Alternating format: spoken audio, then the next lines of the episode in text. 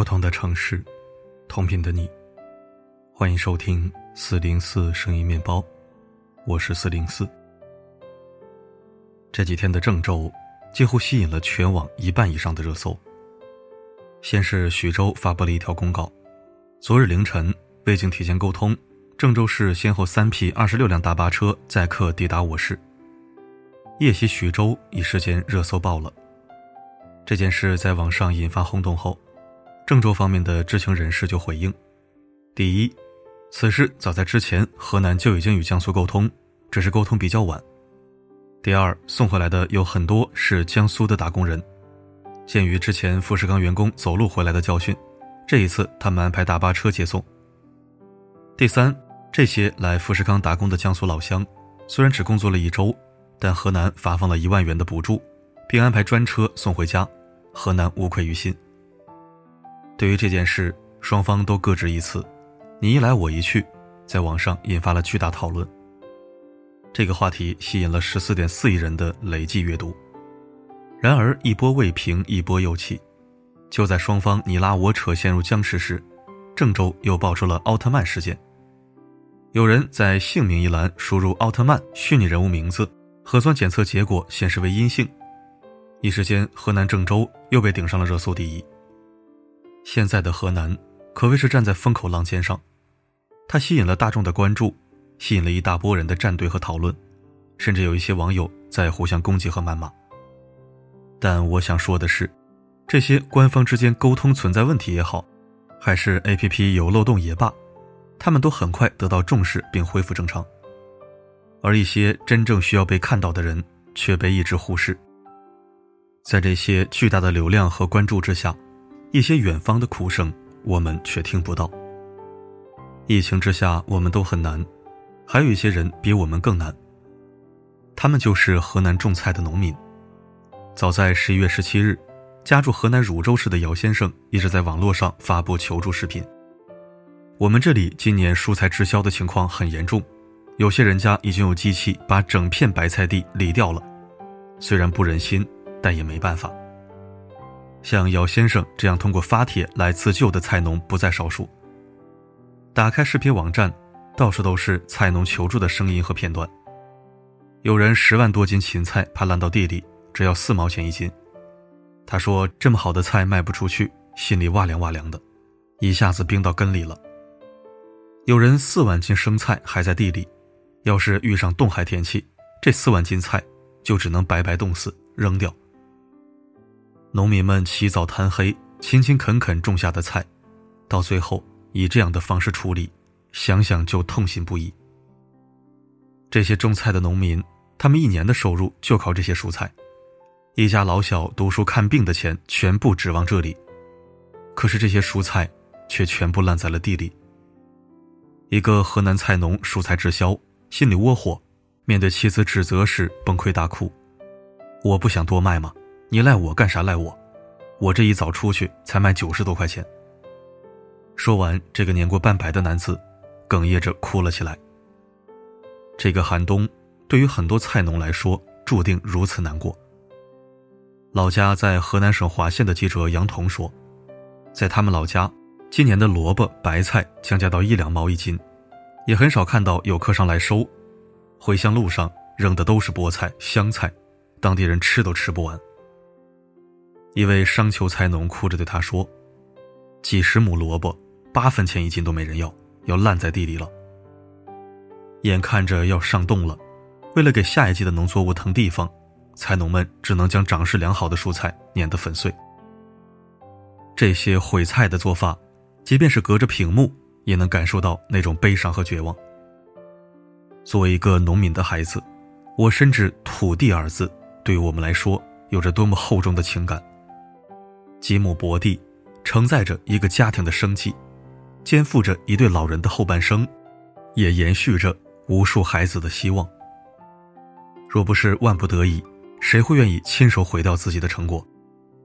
这些滞销的菜农，有的来自河南，有的来自山东，有的来自河北，他们都是中原大地上最朴实、最普通的那一个父辈的缩影。他们的一生。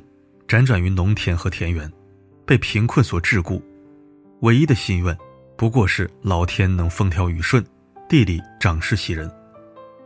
但谁都不曾想到，今年没有天灾，没有虫害，却被疫情困死在这里。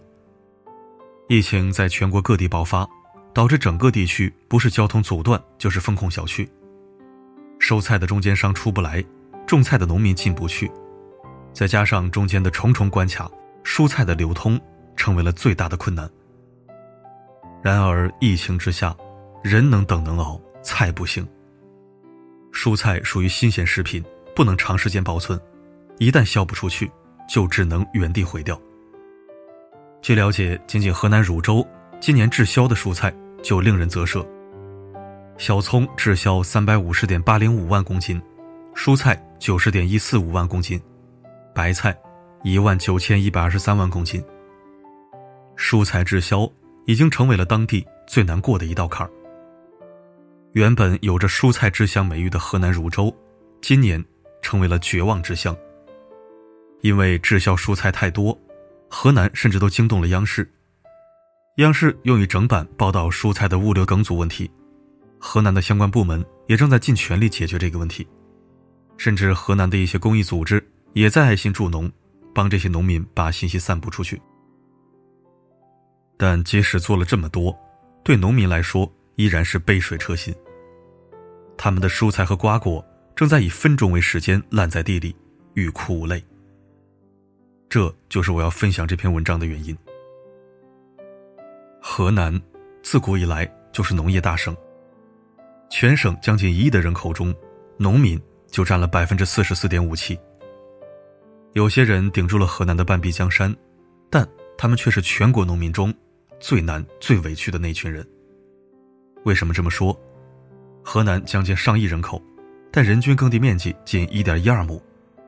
而河南却一直承担着中国菜园子的职责，仅汝州一个地方，往年只留百分之十的蔬菜供本地，另外的百分之九十销往山东、湖南、河北。也就是说，河南菜农用一己之力，在最少的耕地面积上养活了全国人民的胃。有人不解，他们没有别的出路吗？一定要种菜啊？还真没有。河南的定位是农业大省，这个称号就注定了它不能在有限的土地上发展其他。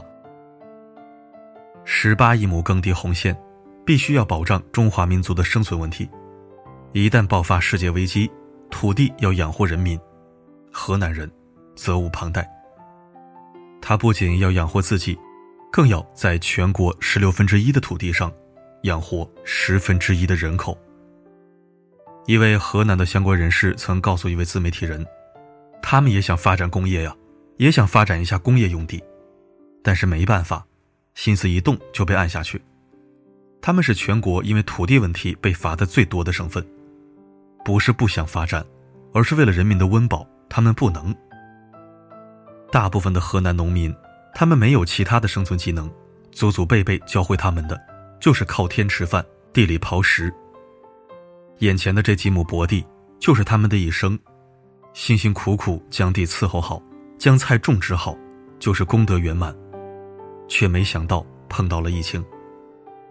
河南的农民承受了中华民族一半的苦难。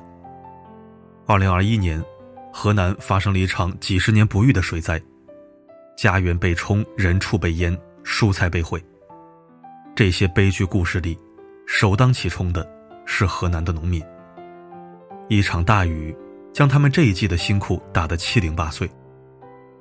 大雨过后，菜农们在没过腰部的水中，将玉米粒一粒一粒捡起来。有人疑惑，为啥去捡？再去买点不就得了？你不懂啊！对于一个农民来说，庄稼就是他们的命。也是那场大雨，河南濮阳一位农民跪在泥泞的田地里捡花生，他身上被泥水打湿。甚至连头上都是泥巴印子，但他丝毫没有在意，只是专注的捡着自己种下的花生。因为这仅剩不多的花生，是他们全部的希望。这就是中国最辽阔的土地上最残忍而真实的模样。他们从不多言，只埋头苦干，但遇到了突发事件，第一时间站出来的是他们。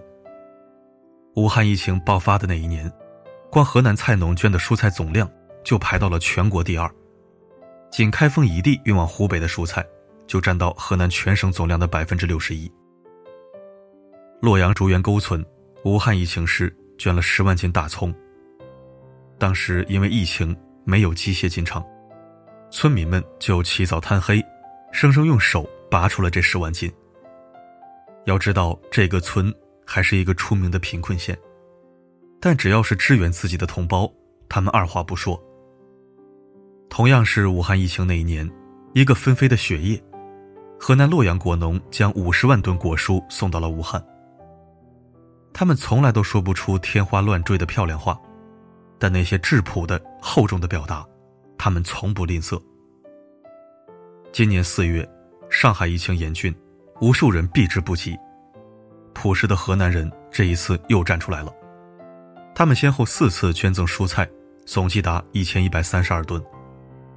为了减轻上海的分发压力，他们早在河南完成了蔬菜分拣和装箱，直接送到上海居民手中。这就是河南的农民。当然也不止河南，今年全国各地都有蔬菜滞销的情况，而且今年尤其严重。根据中青报的报道。最近，辽宁、湖北、江西、甘肃、内蒙古、陕西等地都有村民在网上求助和抗议，因为有些事可以缓，可有些事他等不起。像蔬菜这些季节性的作物，如果不及时运出去，真的会烂在地里。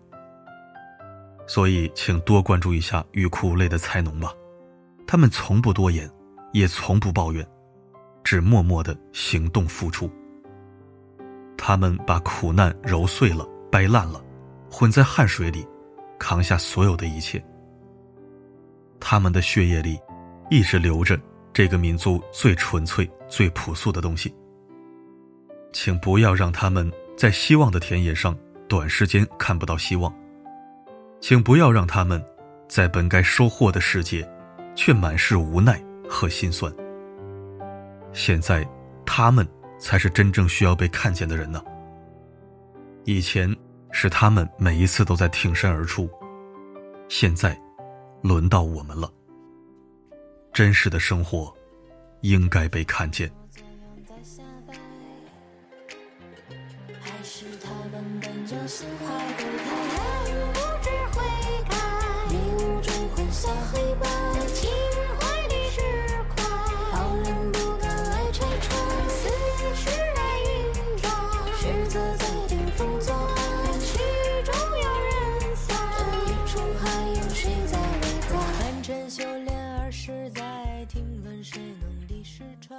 感谢收听。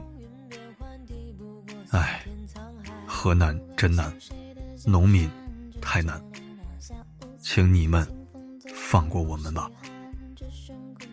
好了，今天的文章就到这里。我是四零四，不管发生什么，我一直都在。还是他们本就心怀不